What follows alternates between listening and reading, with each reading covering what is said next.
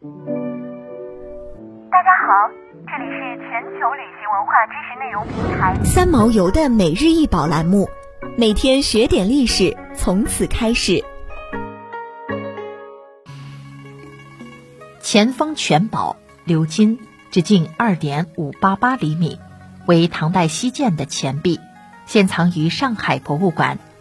前锋全宝是唐高宗李治在乾封元年（公元六百六十六年）铸造的一种年号钱。这种钱币的特征普遍为直径二点四至二点五厘米，穿径零点七厘米，重三点三到三点五克。前文为楷书，钱写作钱，封即封禅时所建的祭台，前封意为晒干新铸的祭台。前文前封二字笔画中蕴含楷书的意味，全字则完全为楷书，只有宝字还是隶书。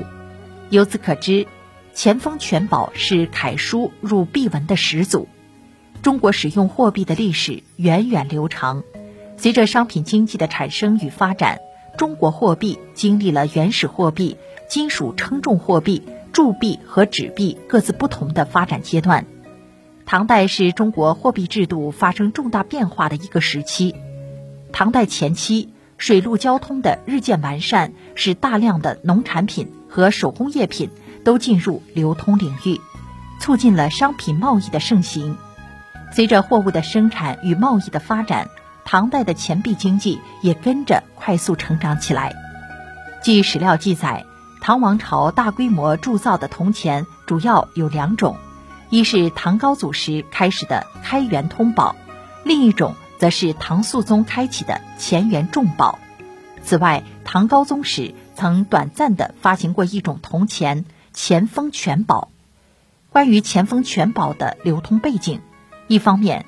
唐高宗时，因为连年对外用兵，财政发生困难；另一方面，由于关注钱币不能满足当时社会的需求，造成了流通中铜钱日益短缺，盗铸、私铸在民间兴起，恶钱与官币同时流通等现象。因此，唐高宗企图以改铸新钱的措施来整顿恶钱流通，于是，在乾封元年。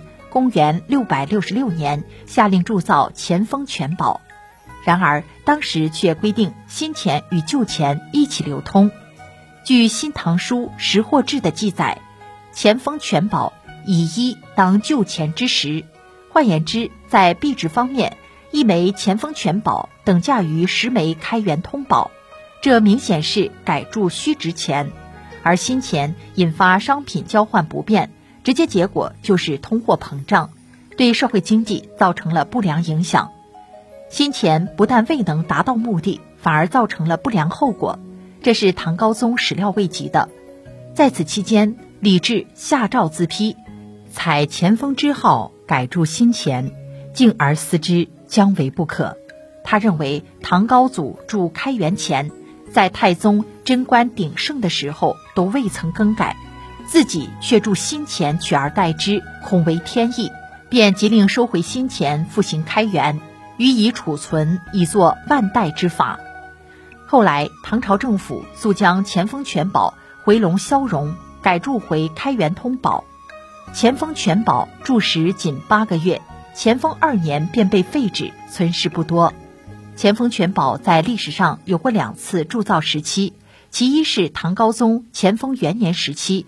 材质主要有铜、铅两种，其二是五代十国马殷定襄建楚在位时期（九百零七到九百三十年），马殷沿袭了唐代乾封年号及前文，重铸了乾封全宝，其前材质有铜、铁两种。乾封全宝由于铸型时短，流传至今已是稀有钱币。上海博物馆收藏的这枚乾封全宝为鎏金材质。它并不是流通钱币，而是被用于赏赐和当时民俗活动之中的一种钱币，更为珍贵。想要鉴赏国宝高清大图，欢迎下载三毛游 App，更多宝贝等着您。